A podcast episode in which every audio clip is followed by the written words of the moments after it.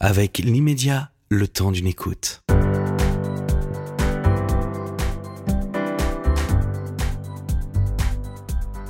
Cette émission vous est proposée par l'immédiat. Céline Maury et Patrice Arditi vous présentent Liberté d'entreprendre. Salut à tous. Alors aux manettes de Liberté d'entreprendre, Céline Maury. Et Patrice Arditi. Et aujourd'hui, nous recevons Alexandre Pachulski, cofondateur de Talentsoft. Euh, vous êtes un peu un ovni, moi je dirais, euh, dans la description. Vous êtes docteur en intelligence artificielle, vous êtes entrepreneur et vous avez monté Talentsoft qui est dans les RH. Absolument. Justement, bonjour, le, le, le, leader des applications cloud de, de gestion du capital humain, c'est évidemment, c'est un, un, grand mot, mais enfin, c'est une sorte de quoi? De, de pas de sous-marin, de, de tête chercheuse qui, qui décèle les, les, les, les, talents dans les entreprises, mais pas que. Alors c'était c'était dans les entreprises, hein. Mm. euh, c'était notre champ d'investigation. Et effectivement, le but, c'était de détecter, révéler les talents, puisqu'en réalité, euh, je prenais souvent l'exemple de Billy Elliott, euh, il y a beaucoup de, de, de, danseurs qui font les boxeurs en entreprise, qui se cachent derrière des masques, des jobs qui sont pas les leurs. Et notre passion, c'était de vraiment arriver à trouver euh, quelle était la singularité euh, d'une personne et l'aider à trouver les moyens de s'exprimer. C'était un peu notre Quel est le rapport avec euh, Bill Elliott en dehors du cinéma dont on va évidemment parler C'est assez amusant d'ailleurs, mais, mais, mais c'est très très très imagé par rapport à par rapport à ce que vous faites parce que parce que au début ça peut surprendre mais ça on, on le verra tout à l'heure. Mais le rapport avec Billy Elliot ce, ce petit-fils d'ouvrier enfin ce fils de ce fils d'ouvrier qui manifestement euh, euh, n'a rien pour devenir un danseur et qui va devenir euh, qui va devenir quelque chose de quelqu'un quelqu'un de très important dans dans, dans cette corporation au détriment de, de, de sa famille c'est bien ça hein. C'est bien ça. Quel, quel rapport avec Talentsoft je, je le rapport c'est que on est comme dit Comte Ponville on travaille pour gagner sa vie et on, est, on choisit une entreprise ou un job en pensant qu'on y sera un peu plus heureux. Le problème, c'est que cette injonction, ce devoir de gagner sa vie fait que très souvent, on a un job qui ne correspond en rien à ses aspirations profondes. On a ce job parce que on a eu la chance ou la malchance de faire des études qui nous ont conduits là, ou on a été obligé de prendre ce job parce qu'on vient d'un bassin d'emploi où il y a peu de chance, peu de choix. Et du coup, on, on doit se masquer, se déguiser derrière. Euh, un costume, derrière des attentes de son manager, de l'entreprise, et on n'est jamais vraiment soi. Et Talentsoft venait un peu en contrepoint à ce constat-là, qui était en tout cas celui qui était le mien, celui de mes parents, des amis de mes parents, qui, qui se déguisaient toute la semaine. Et nous, le but, c'était plutôt de se dire, les entreprises réussissent réellement quand elles permettent aux gens d'être eux-mêmes. Mais alors être soi-même, qu'est-ce que ça veut dire? C'est pour ça que Talentsoft a une mission un peu différente de tous ses concurrents comme SAP, Oracle ou autres. Vous avez deux profils, Alexandre. Vous êtes, euh, vous êtes docteur et euh, entrepreneur. C'est quand même deux métiers, deux compétences très très opposées. Qu'est-ce qui vous caractérise le plus finalement? Bah, Bon, d'abord, euh, docteur, il y a un chemin pour y parvenir. Hein. Ce sont des études, en l'occurrence 8 ans d'études. Entrepreneur, il n'y a pas d'école de l'entrepreneuriat. Donc, en réalité, tout le monde peut devenir entrepreneur à la seconde où il décide de euh, régler un problème, euh, inventer quelque chose euh, qui n'est pas encore là. Et il n'y a aucune opposition entre un diplôme et un métier. En l'occurrence, c'est vrai que la plupart des docteurs deviennent des chercheurs ou occupent des jobs plutôt dans la R&D, dans des environnements qui sont les leurs, gestion technique. Quand on est docteur, on n'a on pas, enfin, ou dans la recherche plus généralement, on n'a pas ce, ce, cette culture du livrable, euh, la culture du budget. On est, c'est, on est, ah c'est différent quand même. Et là, vous, vous, vous entrez dans quelque chose qui est euh, hyper business. De toute façon, ce serait hypocrite de dire qu'en France, à la seconde, moi, où j'ai euh, créé mon entreprise, euh, j'ai mis fin à toute velléité euh, universitaire, donc directement liée à mon doctorat, parce qu'en France, on oppose toujours les deux. C'est vrai que côté budget, alors s'il y a bien quelque chose qui est le plus loin de budget possible, c'est le doctorat. En revanche, le livrable, c'est pas tout à fait vrai, parce que moi, j'ai livré mon doctorat, ma thèse de doctorat en trois ans et un jour. Donc, vous avez le sujet qui n'intéresse que vous, sur lequel vous pourriez passer une vie, et en l'occurrence, vous avez quand même un livrable à rendre au bout de trois ans. Donc ça, ça m'a par contre beaucoup aidé euh, pour l'entrepreneuriat parce que je savais me lancer sur des choses qui n'avaient pas de fin, mais dire à un moment donné, c'est assez. Donc ça, ça m'a vraiment appris ça, le doctorat. En revanche, oui, tout ce qui est budget, gestion et tout. Moi, je suis un pur autodidacte, puisque j'ai pas suivi une seconde de cours d'économie et de gestion dans ma vie. Donc, euh, bah, j'ai eu le temps d'apprendre par moi-même. Euh. Mais comment on tombe dans l'intelligence artificielle? Parce que ça a été quand même le nerf de la guerre, là. Alors, on tombe euh, très facilement dedans. D'abord, j'ai toujours aimé le cinéma de science-fiction.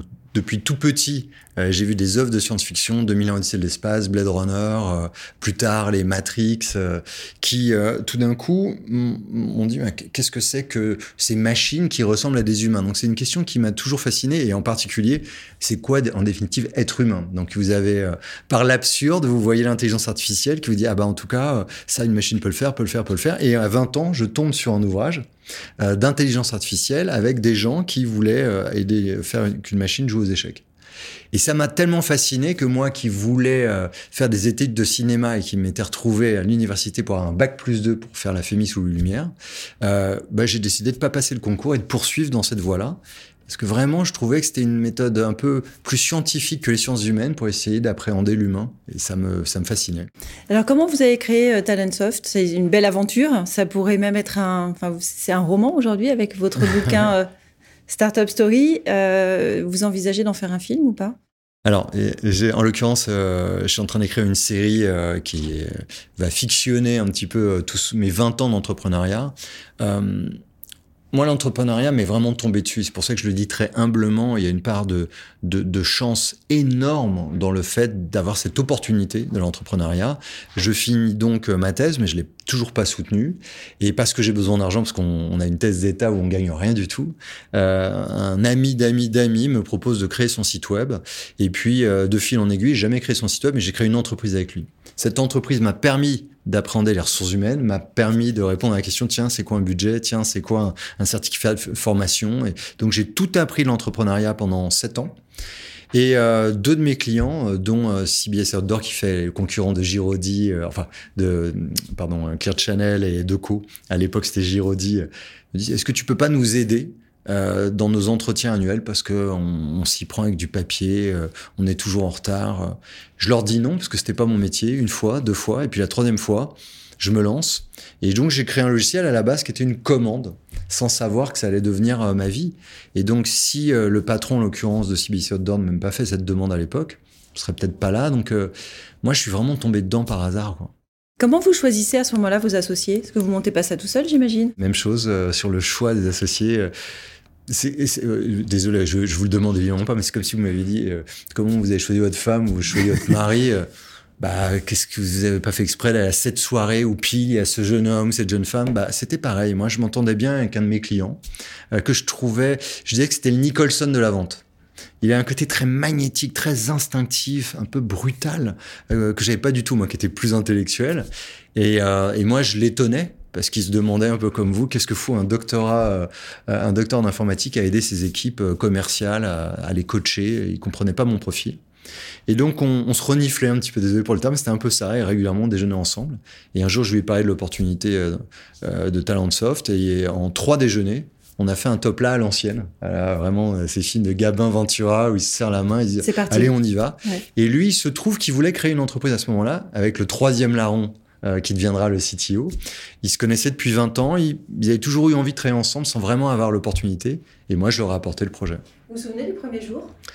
Euh, Vous avez commencé? Alors, il y a eu le premier jour où je me suis, la première seconde, j'ai ouvert un fichier Excel qui allait devenir euh, le logiciel. Et il y a eu le premier jour où on s'est retrouvé chez l'avocat à signer les papiers. Et encore une fois, c'est quoi devenir entrepreneur?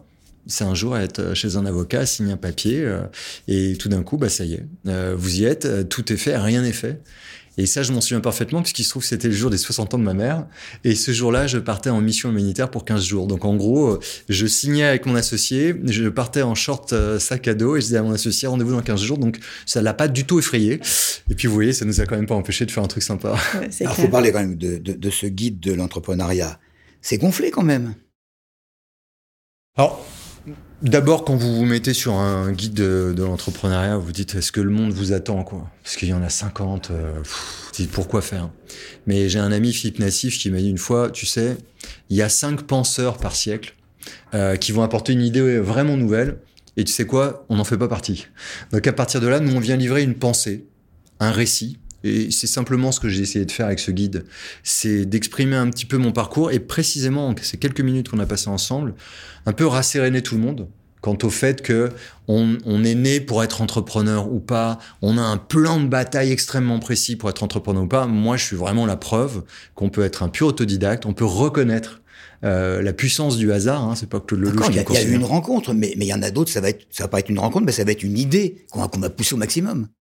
Ouais, en fait, euh, moi, je parle souvent d'obsession. C'est-à-dire que il faut arriver à un moment un peu de non-choix. C'est-à-dire que moi, j'avais beaucoup de raisons euh, qui faisaient que j'avais quelque part pas le choix de l'entrepreneuriat parce que je ne voulais pas reproduire le salariat dans l'acception que j'avais du terme, qui était pour moi une forme d'esclavagisme. Et c'est pas gonflé pour moi de devenir entrepreneur. C'est plutôt gonflé quand on a 22 ou 23 ans de se dire, et c'est très, c'est d'actualité, hein, euh, j'en ai pour 40 ou 45 ans. Euh, à appliquer les directives de gens que je respecte pas forcément, sauf avec si lesquels je vais pas forcément parce que ce sont mes patrons. Oui, mais sauf si on est patron. Bah, vous savez, je pense qu'en fait, euh, même quand vous êtes euh, patron, il y a d'autres obligations, d'autres obligations, la TVA. Forcément, on avait des obligations face à nos actionnaires, qui avaient des obligations par rapport à leur chef, qui avaient des obligations mm. par rapport au marché. Et en fait, vous vous rendez compte que tout le monde a des obligations vis-à-vis de mm. tout le monde. Donc, là, à la fin de la journée, c'est pas gonflé de se dire qu'est-ce qui a du sens pour moi? Qu'est-ce qui fait que le soir, je me dirais, j'ai fait ce que j'ai pu. Je sais pas si j'ai réussi ou pas, mais cette journée, elle était utile. Euh, et, en ça, pour moi, c'est un non-choix. C'est pour ça que c'est pas une, une figure de style. Hein. C'est vraiment, j'ai jamais eu l'impression que c'était courageux d'être entrepreneur. Pour moi, c'était euh, la seule option pour essayer de m'épanouir. Et je, je l'envisage vraiment comme ça. Donc après, d'autres s'épanouiront davantage dans le salariat sans tous les, soucis, euh, tout ce qui empêche de dormir pour un entrepreneur. Mais j'avais vraiment pas l'âme d'un salarié. Je vais probablement être trop je sais pas, mégalo. Je, suis très surpris parce que, parce que en, parlant de, cette, interview que, nous réalisons aujourd'hui euh, à, des amis, euh, on m'a dit Oh, mais tu vas voir, c'est une bête. Et je suis très surpris par votre humilité parce que vous avez quand même, euh, vous avez quand même euh, dans la tête un certain nombre de choses que moi je n'ai pas déjà et que bon nombre de personnes ne, ne, partagent pas. Et, on dirait, c'est amusant et c'est forcément sympathique. Je passe pas de la brosse à reluire, mais mais euh, vous parlez exactement comme un, un, jeune entrepreneur qui se lancerait, alors que alors que vous êtes complètement accompli. Ah, moi, c'est pas mon sentiment. L'accomplissement, euh, ça, j'en jugerai à la fin de mes jours. Euh, moi, il y a mille choses que j'ai encore envie d'accomplir. Et, euh, et, et, sincèrement, je connais beaucoup de gens, effectivement. Il n'y a pas de fausse modestie derrière ce que je vous dis, c'est que c'est tellement complexe. Il faut tellement un alignement des planètes que moi, j'ai assez peu de respect, euh, honnêtement, hein, pour les gens, pour le coup, qui écrivent un bouquin en disant ah, Je vais vous expliquer euh, comment j'ai réussi un truc incroyable. Il y a une part de chance fascinante et, on partageait une chose très forte tous les trois c'était cette notion de bonne étoile. C'est assez amusant, on s'est rentré dans les choses mystiques. Le nombre de fois où la pièce aurait pu tomber euh, du mauvais côté, ce qui est à notre disposition, c'est de faire le meilleur match de mettre toutes ses forces dans la bataille. Alors pour vous livrer une petite euh, euh, chose intime, euh, j'ai 48 ans, je me suis marié cette année. C'est absolument pas décorrélé de mes 20 ans d'entrepreneuriat. Parce qu'effectivement, j'ai fait énormément de sacrifices. Moi, j'ai vraiment été obsédé par le fait d'abord de me sentir libre et ensuite de me dire, bah, si j'y arrive pour moi, ce serait bien que j'aide les autres à aussi se libérer dans ce monde du travail euh, qui a tendance à asservir les gens. Et cette obsession fait que le nombre de femmes qui m'ont dit bah, je peux pas être avec toi, tu as déjà une maîtresse, c'est Talentsoft. Euh, ça honnêtement, ça a fusillé quasiment toutes mes relations. Donc, je vous dis pas que c'est facile, je vous dis pas que j'ai pas fait de sacrifice, je vous dis pas que j'ai pas lu un milliard de bouquins. Je dis juste qu'à la fin de la journée, des gens comme moi, je pense qu'il y en a plein d'autres, sûrement beaucoup plus smart, euh, mais il faut, euh, il faut quand même de la chance, encore une fois. Donc, euh, je crois que c'est important de le dire pour quiconque veut se lancer, c'est d'être à l'écoute des opportunités, à l'écoute de tout ce que la vie va nous envoyer, parce que c'est ça qui fera la différence dans le fait de réussir une entreprise, plus que son propre talent. Il y a le travail et il y a le fait d'être vraiment à l'affût de toutes les opportunités possibles et de tous les signaux qu'on nous enverra. Oui, clairement, il faut après avoir le courage quand même de, de saisir cette chance, de se lancer et d'y aller. Oui, mais euh, moi j'avais cette chance, si vous voulez, c'était rigolo parce que dans mes études, j'étais, vous savez, cette strate où euh, j'avais trop d'argent pour être boursier, mais pas assez pour euh, pouvoir faire mes études. Donc vous êtes juste au milieu. Et, et, dans cette strate du milieu, hein, qui concerne déjà des gens privilégiés, parce que c'est déjà la strate où, à minima, vous n'êtes pas boursier, donc ça veut dire que vous avez un petit, une petite bourgeoisie très, très moyenne il va falloir que vous fassiez quelque chose de, votre vie. Donc, soit vous vous dites, euh, j'essaie de choper le meilleur job et puis faire, euh, soit le moins pénible et me faire des super vacances, des super amis, mais, mais attendre 18 heures. Moi, je ne sais pas faire ça. C'est pour ça qu'il n'y a pas de courage. Je pense qu'on a, sans faire une métaphore avec l'intelligence artificielle, on a quand même une personnalité issue de notre environnement, de ce qu'on a vu, entendu, de qui on a côtoyé. Et à un moment donné, moi, je ne peux pas faire ça. C'est pas dans mon logiciel. Donc, il n'y a pas de courage à ça. J'ai juste composé avec qui j'étais. Mhm. Je crois vous avoir entendu euh, ailleurs dire que pour être entrepreneur, il fallait se forger une, une hygiène personnelle. Qu'est-ce que c'est une hygiène personnelle? Bah, alors pour le coup, euh, donc encore une fois, Jerry Seinfeld qui dit euh, la réussite c'est 10% de talent, 90% de travail. L'hygiène personnelle, c'est un d'être capable d'identifier toutes les compétences dont vous allez avoir besoin pour faire ce fameux match dont je vous parlais, en l'occurrence une entreprise dans le monde de la gestion des talents en 2007 dans le SaaS. Donc il faut aimer euh, la complexité, euh, l'embrasser et se dire bon euh, dans quel monde j'arrive. Euh, donc ça veut dire il faut lire beaucoup écouter beaucoup. Donc ça, ça prend un temps infini. Alors c'est sûr que si vous aimez pas lire, vous êtes mal barré. Ensuite, l'hygiène personnelle, c'est mettre toutes ses forces dans la bataille. Donc, euh, par exemple, quand j'écrivais Unique, qui était complètement dans mon métier. Moi, j'étais là pour un peu porter la vision d'entreprise, donc j'étais obligé un peu de, de, réfléchir. Et écrire, c'est ma façon de réfléchir. Bah, du coup, vous n'avez pas le droit, entre guillemets, d'être complètement détendu. J'ai été quatre fois au cinéma en neuf mois où j'écrivais le livre unique, les quatre films que j'ai vus, ils sont dans le livre. Ça veut dire qu'à un moment donné, vous avez une telle obsession que c'est comme si c'est l'alchimie. Tout ce que vous mangez, tous les gens que vous côtoyez vous nourrissent. Et l'hygiène euh, dont je parle consiste vraiment à ne pas se disperser. Il y a une notion de focalisation qui est très importante. Mais la différence entre la focalisation et la concentration, c'est que la concentration souvent enferme.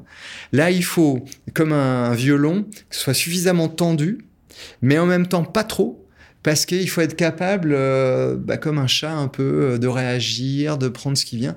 Et l'hygiène, c'est une, euh, vous savez, c'est une posture assez orientale finalement, assez proche de l'aïkido euh, qui est une notion, vous avez un but précis, vous avez une posture, euh, une discipline, mais vous jouez avec l'énergie de la personne en face de vous. Et il me semble que l'entrepreneuriat, la métaphore du violon, je pense qu'elle est prise à dessein. Euh, vous êtes trop concentré vous êtes trop dans votre truc, bah vous allez écouter personne. Et des CEO complètement dingues, j'en connais un paquet, croyez-moi, euh, qui vont droit dans le mur parce qu'ils écoutent plus personne, ils sont persuadés de leur raison. À l'inverse, des gens qui écoutent tout le monde et incapables de décider, c'est sûr que vous n'allez pas faire un bon entrepreneur. Donc l'hygiène, euh, il y a un regard sur soi, il y a une discipline personnelle, ouais, je sais pas, une posture à trouver. Euh. Vous, poussez les gens à se, les managers à se, à se réinventer. On, là, on va parler cinéma. Euh, il y a un film que vous adorez, je sais que vous l'adorez, un des films que vous adorez, parce que vous êtes un monsieur cinéma ambulant, si je puis dire, hein, c'est euh, Le Stratège. Alors dans Le Stratège, pour ceux qui ne l'ont qui ne l'ont pas vu, il y a, Brad Pitt, hein, qui est un super, c'est plus qu'un entraîneur, c'est un c'est un quoi, c'est un. Bah, c'est un leader. À la base, c'est euh, le, le, gestionnaire, le DG quelque part de, cette équipe-là, euh, mais qui se trouve être c'est un peu comme euh, l'histoire de ma bourse. Il est trop bon pour ne pas se faire piquer ses joueurs, mais pas assez pour arriver à les conserver, parce qu'il n'a pas assez d'argent. Il a pas...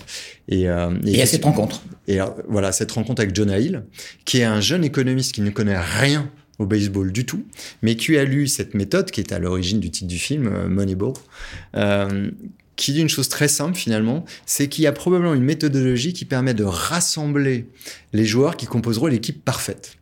Et lui a tout intellectualisé, tout modélisé sans rien connaître au sport. Donc évidemment, cette rencontre avec ce gars qui transpire le baseball par tous les pores de sa peau, euh, qui est très drôle d'abord au démarrage du film, parce qu'il y a une, vraie tension.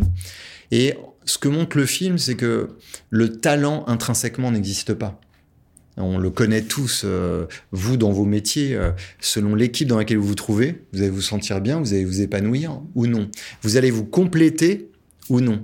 Et le film est pour moi une des meilleures illustrations que la victoire collective ne résulte pas de l'accumulation de talents euh, stars. Je ne vais pas citer notre équipe parisienne euh, en exemple, mais malheureusement, elle l'est. Euh, elle a du mal à accéder vraiment au plus haut niveau dans les grandes compétitions, alors que vous voyez parfois des petites équipes, on le voit très bien en Coupe de France, qui s'assemblent parfaitement. Et le stratège montre ça, des gens un peu bizarres qui, mis bout à bout, font un collectif extraordinaire. C'est une histoire vraie. L'équipe arrive en finale, ne gagne pas. Euh, ce film est magnifique parce que euh, dans la perspective actuelle qui est la nôtre avec le, réchauffement climatique et autres, il n'y aura pas d'homme avec un gorage providentiel, il n'y aura pas de héros. Il y a quelques affiches de films ici justement qui mettent bien ça en avant. La baseline euh, d'un des DC Comics, c'est vous ne sauverez pas le monde seul. Et je dis souvent rigolant, si Superman, Batman et Wonder Woman se disent ça, qu'est-ce que je peux me dire moi bah, Ça veut dire que je dois constituer une équipe. Et, ce sera, notre salut passera par là. Et ce film le montre magnifiquement bien. Moi, je voudrais revenir sur la croissance de Talentsoft parce qu'on n'a pas encore beaucoup parlé. Euh, c'est 15 ans de croissance, 600 hmm. collaborateurs et 2600 euh, clients sur 130 euh, pays. moi, quand j'étais DG d'un grand groupe, je l'utilisais, donc ça me parle bien. comment vous avez fait pour gérer cette croissance, justement, et, et, quels ont été les points les plus difficiles? Alors, Finalement, la gestion de la croissance, bon, ce sont des étapes. Je vois qu'il y a Yoval Norari ici euh, qui le dit très bien. Tous les triplements, c'est une nouvelle entreprise. Euh, moi, je l'avais conscientisé avant de lire Sapiens. Euh, on passe, c'est vraiment 5, 15, 50, 150, 600. Moi, je l'ai vécu comme ça. Et en fait, à chaque cran, on se dit, est-ce que je suis la bonne personne? Donc déjà, il y a une forme de, doute permanent et de questionnement euh, qui consiste à dire euh, quelle est ma prochaine étape? Donc il faut là, pour le coup arriver à modéliser un peu la prochaine étape, se dire quels sont les grands challenges qui m'attendent? Est-ce que j'en ai envie? Et est-ce que je sens que je vais devoir, euh, je vais pouvoir mettre l'énergie nécessaire pour passer ce cran-là? Donc en fait, les 600, voilà, pour moi, je le modélise en 3-4 grandes étapes. Chaque étape se pose cette question-là, savoir s'entourer, comme je le disais. Donc, ça veut dire recruter spécifiquement pour les challenges qui nous attendent. À aucun moment figer l'aventure. Euh, c'est pas un jour on se réveille puis le lendemain bah, c'est juste la continuité de la veille. Non. Ça veut dire aussi de faire appel à de nouveaux profils. Oui. Et, là-dessus, avec le complexe de se dire, moi en tant qu'autodidacte, vous pouvez imaginer, euh, euh, bah, je vais peut-être appeler des gens qui savent faire mieux que moi. Et puis, on a mis un peu de temps à comprendre bah, qu'en réalité, il n'y a pas eu 50 talent de soft. Il y a eu d'autres entreprises même plus successful, mais euh, des aventures comme la nôtre, bah, par essence, c'est un peu unique. Et, ça veut dire qu'on avait aussi, nous, les clés de notre réussite. Donc, euh, l'enjeu est d'apprendre vraiment à comprendre qu'est-ce qui fait les qu'est-ce qui a fait le succès de Talentsoft et qu'est-ce qu'il faut protéger vraiment euh, comme si c'était notre bien le plus cher ce qui est vrai et en même temps commence à joindre de nouveaux talents, de nouveaux profils, de nouvelles réflexions, de gens qui peuvent nous faire mal aussi. Euh, dans nos convictions, dans nos croyances. Euh, et, c'est vraiment une question de dosage et d'équilibre. Donc ça nous est arrivé de donner des clés à des gens quelque part qui les méritaient pas, à qui on n'aurait pas eu de les donner. Et puis parfois garder le relais un peu trop alors qu'on aurait dû le passer sur certains pans. Et, en fait là aussi, de façon assez pragmatique, c'est souvent l'environnement qui nous le dit, les clients, les collaborateurs, euh, qui nous disent là à ce moment-là tu devrais peut-être laisser ce truc-là à d'autres, ou au contraire, s'il te plaît, garde ça parce que c'est ce que tu sais faire de mieux. Donc, euh, le plus dur pour moi, finalement, ça a été de maintenir euh, la joie initiale, euh, l'âme initiale, dans un contexte où, quand vous avez des actionnaires qui attendent que vous produisiez de l'argent, des clients qui attendent que vous produisiez parfois certaines fonctionnalités qui ne vous intéressent pas, dont vous n'avez pas besoin vraiment du point de vue stratégique, Comment on arrive à concilier ça, c'est-à-dire son intention, sa flamme et son ambition avec tout ce que vous renvoie un monde de plus en plus important, des interactions de plus en plus riches C'est pas simple. Ça, veut dire que vous, vous, mettez quand même euh, pas mal de pas mal de d'efforts pour essayer de faire évoluer les RH. Ah oui, c'est de toute façon, euh, vous avez lu le livre, la conclusion c'est tout repose sur les gens. Euh, la deuxième conclusion, c'est tout repose sur les gens. Et la troisième, on a une responsabilité. Euh, une fois qu'on a compris que c'est grâce aux gens, euh, d'abord de son équipe, que l'on peut vivre cette magie en train de s'opérer, le simple, la simple attention que vous allez leur porter. Attention, est-ce que tu es bien dans ton job? Est-ce que tu as besoin de quelque chose? Euh, Est-ce qu'il te faudrait peut-être bouger parce que tu as fait le tour de la question? Euh, Va faire que euh, les gens vont se sentir en confiance. Les gens vont avoir envie de donner le meilleur d'eux-mêmes. Et si vous avez une attention, encore une fois, proche de celle que vous pouvez avoir dans une famille, vis-à-vis de vos enfants, et je ne je tombe pas dans le paternalisme, euh, c'est pas mon discours. Mon discours est de dire, quand on a une vraie affection sincère pour les gens, finalement, on arrive à, créer une bande qui a envie de se défoncer. Et surtout aussi avec le respect des gens qui nous ont fait confiance. Et ce truc vraiment qu'on a partagé tellement tous les trois, ne pas trahir la confiance des gens. Parce qu'on leur devait tout, en fait. Vous écrivez quelque chose dans, votre livre qui est très juste, mais qui ne doit pas être facile à admettre, c'est euh, il faut recruter meilleur que soi. Hmm.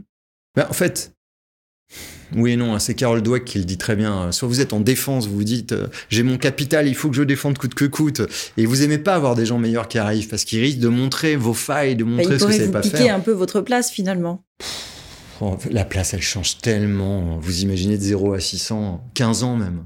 Vous prenez 2007, 2008, il y a la crise. Après, vous avez euh, le Covid en 2000. Ça change tout le temps. Donc, il n'y a pas de place figée. Au contraire, il y a une forme d'apprentissage euh, permanent. Et quand vous recrutez des gens meilleurs, ouais, ils peuvent vous piquer votre place. Mais vous, vous apprenez d'eux. Vous vous enrichissez d'eux. Donc, de toute façon, il y a, euh, là, c'est vraiment, il n'y a qu'une bonne approche. C'est l'enrichissement mutuel. Si on commence, euh, déjà de façon générale, mais en tant que patron de boîte, à dire, ouh là là, lui, ça devient mon compétiteur, faut faire autre chose. Ouais, comment on fait pour, pour, pour préserver la, la productivité des talents? Alors bah ça c'est compliqué parce que moi euh, vraiment j'ai vécu ça et je critique personne hein, mais euh, euh, à un moment donné vous êtes 150 et vous dites c'est dingue on était plus productif à 50 on en faisait plus. Ce qui est complètement contre-intuitif quand vous vous démarrez comme jeune entrepreneur. Donc en fait à chaque fois il faut penser plus petit. Quelle est la meilleure taille d'équipe qui sera en mesure d'accomplir ce projet là et donc, faut penser projet. C'est quoi les grands projets d'entreprise? Qu'est-ce que je constituerais comme équipe pour ces grands projets? Et si vous pensez euh, avec cette granularité du projet, vous maintenez une vraie agilité, même si le mot est dévoyé au possible. Quand vous pensez boîte, organigramme, hiérarchie, ça va figer les choses et c'était euh, à la fin des années 2000 euh, la Royal Bank of Scotland qui s'est retrouvée dans une position désastreuse alors qu'elle cochait toutes les cases de euh, je fais bien mes objectifs, j'ai tout bien rempli ce qu'on m'a dit de faire. Oui, mais il y avait une forme de dépersonnalisation, de désincarnation. Donc quand vous arrivez le lundi matin et vous dites quoi que tu décides de faire, sois vraiment responsable de ce que tu as à faire, incarne les valeurs de la boîte et pense simplement aux gens qui dépendent de toi. Ce rappel-là fait que vous soyez 6 ou 600, les gens restent en responsabilité. Si à un moment donné, c'est la hiérarchie, c'est les directives, c'est les règlements intérieurs qui décident, c'est désincarné et la boîte commence à se vider de son âme. Comment euh, vous décidez de. Enfin, à quel moment, quelle est l'impulsion qui vous donne euh, envie de vendre Talentsoft? Euh, alors là, là, je vais répondre vraiment pour moi. Hein. Il y, a deux éléments concomitant. Bon, d'abord, il y a la crise du Covid. Euh, qui fait qu'on arrive en 2020, ça fait 13 ans. Euh, ça a été très très dur pour tout le monde, hein, mais ça vient après 13 ans. Donc vous imaginez le marathon, 42 km, vous avez un problème qui intervient au 38e kilomètre. C'est pas comme quand vous démarrez, hein. c'est compliqué à gérer, vous êtes fatigué. Et puis moi, j'ai soif de, voilà, je regarde votre bibliothèque, j'ai envie de lire tout ce que j'ai pas lu, quoi. J'ai envie de m'ouvrir, d'apprendre, de découvrir. Et, et malgré tout, le, quand vous avez votre entreprise, vous êtes un peu monosujet. Et donc, moi, c'est vrai que j'avais, euh, j'aspirais à d'autres choses, euh, à une vie familiale aussi qui était un petit peu rendue difficile. Euh. Et vos associés étaient d'accord pour vendre? Alors, ils, ils, avaient des abords très différents, des rêves très différents des miens, mais on a eu cette chose incroyable. C'est pour ça que je vous parle bien de chance et que c'est pas une fausse humilité. En fait. euh, ils avaient aussi envie, pour d'autres raisons, euh, de passer à autre chose. Et donc, euh, c'est miraculeux, mais on a eu un peu cette envie en même temps. Puis, de nouveau, il y a l'envie. Et puis, il y a l'opportunité d'un industriel français qui vient vous proposer quelque chose. Qu'on ne citera pas. Hein. Quel est le, le, poids de l'intelligence artificielle dans votre job? Bah, en fait, euh, c'est venu un petit peu sur le tard, puisque d'abord, l'intelligence artificielle a retrouvé un peu ses lettres de noblesse en 2012. Mhm. Et puis, ça n'est qu'en 2016-2017 que les RH ont commencé à s'en saisir. Et le but, il était euh, de ne pas faire ce que les clients me demandaient de faire. Les clients, ils étaient finalement, euh, je ne cite pas Zemmour, sur la thèse du remplacement des gens. Euh, il voulait remplacer un recruteur par une IA pour gagner en productivité, pour reprendre euh, votre terme de tout à l'heure, et puis peut-être ce fantasme de trouver des profils qu'un humain n'aurait pas trouvé. Et moi, j'ai toujours cru à l'intelligence artificielle vraiment comme un enrichissement. Je parle pas d'augmentation parce que ça a encore une autre signification. Un enrichissement, ça veut dire, et si j'avais un nouveau collaborateur, une nouvelle collaboratrice, qui est une intelligence artificielle, et qui va apposer un regard extrêmement différent du mien. Je prends l'exemple extrêmement contemporain de ChatGPT. Vous posez des questions à ChatGPT, c'est comme poser une question à, votre collègue, euh, à, votre, quelqu'un de votre famille, votre femme, euh, votre enfant. Bah là, vous avez un regard de quelqu'un qui brasse euh, des milliards d'informations secondes et qui n'a aucune limite d'exploration. Mais il n'y a, a, pas une, une, contradiction quand même dans ce que vous, dans ce que vous dites sur euh, le, le, fait qu'il y ait cette importance de l'intelligence artificielle qui serait, sans que ce soit péjoratif, robotisée, et puis votre recherche de, votre recherche de, je sais plus pas comment, comment vous appelez ça. Singularité. L'ikigai. L'ikigai. L'ikigai. L'ikigai, c'est la, la joie de vivre, la joie de travailler, le, le c'est le fait d'être centré et aligné entre ce qu'on aime faire, ce qu'on sait faire et ce dont le monde a besoin, grosso modo. Et en fait, euh, et je, n'attaque pas les, pauvres professeurs des écoles qui font ce qu'ils peuvent, mais moi, l'éducation nationale ne m'a ni de près ni de loin aidé à me trouver, à, savoir mes forces, mes faiblesses, euh, qu'est-ce qui me rendait heureux, malheureux.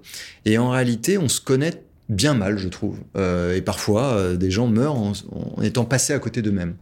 L'intérêt de l'intelligence artificielle, c'est d'agir comme un miroir. En traitant des informations, euh, elle est capable de vous renvoyer finalement euh, ce que vous lisez le plus, ce qui semble vous intéresser, simplement en corrélant, en faisant des corrélations que le cerveau humain n'est pas tout à fait capable de faire. Donc moi, je pense qu'il y a une forme d'éclairage de l'humain par l'intelligence artificielle qui, quand c'est pas appréhendé pour le remplacer ou le rendre plus efficace, peut vraiment l'aider à découvrir des pans de lui-même. Et, je l'ai vérifié vraiment, concrètement, avec euh, des logiciels d'intelligence artificielle, où effectivement, euh, aucun être humain n'aurait induit euh, la connaissance que me renvoyait il y a. Le problème, c'est nous. Qu'est-ce qu'on en fait? Soit on est dans la confirmation de ce qu'on sait déjà et ça sert à rien, soit on est dans le refus d'une proposition très éloignée des nôtres en disant qu'est-ce que c'est que cette histoire? Donc en fait, il faut commencer par soi et revenir à une position d'accueil pour que l'IA soit un jour utile. Je reviens, je reviens sur la vente. Oui, Patrick, je sais qu'on on est un peu euh, pas très en avance, mais je reviens sur la vente de l'entreprise de Talentsoft euh, le lendemain. je sais que ça, voilà, ça se met sur plusieurs mois. Vous donnez les clés, vous arrêtez. Le lendemain matin, vous ne revenez pas au bureau. Vous êtes dans quel état d'esprit? C'est deux choses différentes. Moi, j'étais dans un état d'esprit euh, de plutôt accompagner les équipes. La vie a fait que euh, il y a plutôt eu le 12 on vend et le 13 j'annonce aux équipes que je m'en vais dans 15 jours. Et donc bah, oui, c'était un peu une forme de rupture amoureuse. On est un peu dans l'état d'une rupture amoureuse où on a vécu quelque chose. c'est l'aventure, en tout cas, des plus fortes de ma vie. 15 ans, et en intensité et en durée et vous partez. Donc même si vous le décidez, j'ai pu vraiment une nouvelle fois me rendre compte qu'on pouvait euh, se séparer d'un commun accord et, euh, et, entendre les violons au loin jouer et les, et les larmes euh, tomber. Ouais, c'est, c'est un peu l'état d'esprit. On est heureux et malheureux à la fois. Un petit conseil quand même, un petit conseil à donner à, à des jeunes aspirants à entreprendre quelque chose d'être honnête. Euh, si on le fait, on voit dans l'entrepreneuriat le nouvel Eldorado du 21e siècle et qu'on le fait pour l'argent, en se disant que c'est une bonne alternative au loto ou euh, à la finance, faut vraiment pas le faire, c'est gâché. Et euh, à l'inverse, si on est vraiment concerné par quelque chose, et si c'est de l'entrepreneuriat social, tant mieux. Mais même si ça n'est pas de l'entrepreneuriat social, mais qu'il y a quelque chose qui nous tient à cœur, euh, quelque chose qu'on veut modifier dans le monde et dont on sent qu'il y a une forme d'appel, on a un peu un devoir de le faire parce qu'on a quand même un paquet de trucs à réparer actuellement. Et je pense qu'un bon entrepreneur, c'est quelqu'un qui sent cet appel. Vous avez parlé éducation nationale. Euh, vous avez créé l'autre école ou confondé l'autre école. J'ai contribué à la création de l'autre école. Vous voulez nous en parler euh, rapidement avant de ben, s'arrêter? Typiquement, cette école qui euh, se penche vraiment sur l'enfant, sa personnalité et adapte l'apprentissage à l'enfant plutôt que de demander à l'enfant de s'adapter à un apprentissage unique. Ce qui permet de mettre un surdoué, un enfant autiste avec l'accompagnement qui va bien et des enfants qui auraient été euh, soit dans le privé, soit dans le public, tous ensemble. Il y avait cette idée de refaire société. Hein. Là aussi, c'est très galvaudé en ce moment, mais euh, moi, je crois profondément à ça. Encore une fois, on reviendra sur le stratège, Patrice. on est toujours sur les mêmes thèmes. Hein. Et euh, l'autre école, c'était vraiment le but. C'était un peu comme les Avengers, les X-Men. Est-ce que ces gens très différents, y compris dans les milieux sociaux, il y avait des enfants boursiers qui n'auraient jamais imaginé aller dans cette école-là et des enfants qui allaient aller dans l'école la plus élitiste de Boulogne-Billancourt ensemble. Et c'est vrai que ça ressemble à une utopie. Mais en tout cas, Lionel Sayag, le fondateur, a réussi à le faire. Il y a un projet de développement plus important dans ah bah, plusieurs villes? euh, Maintenant, aujourd'hui, c'est un réseau d'écoles qui se développe euh, largement. Donc, euh, bah, tout ce que je peux souhaiter à, ce groupe, c'est de garder cette même identité en, dans la croissance. En conclusion, on revient au cinéma. Pachulski, amoureux de Claude Lelouch Bon, déjà, ça vient directement de mon père.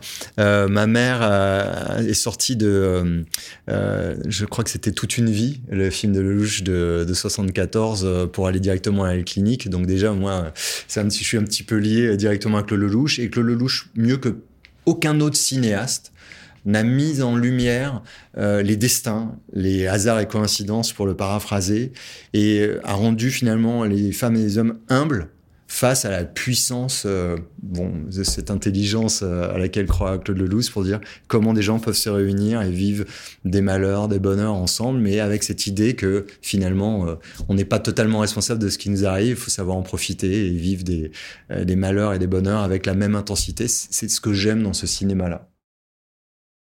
On vous souhaite plein de bonheur Merci Alexandre. Merci à vous.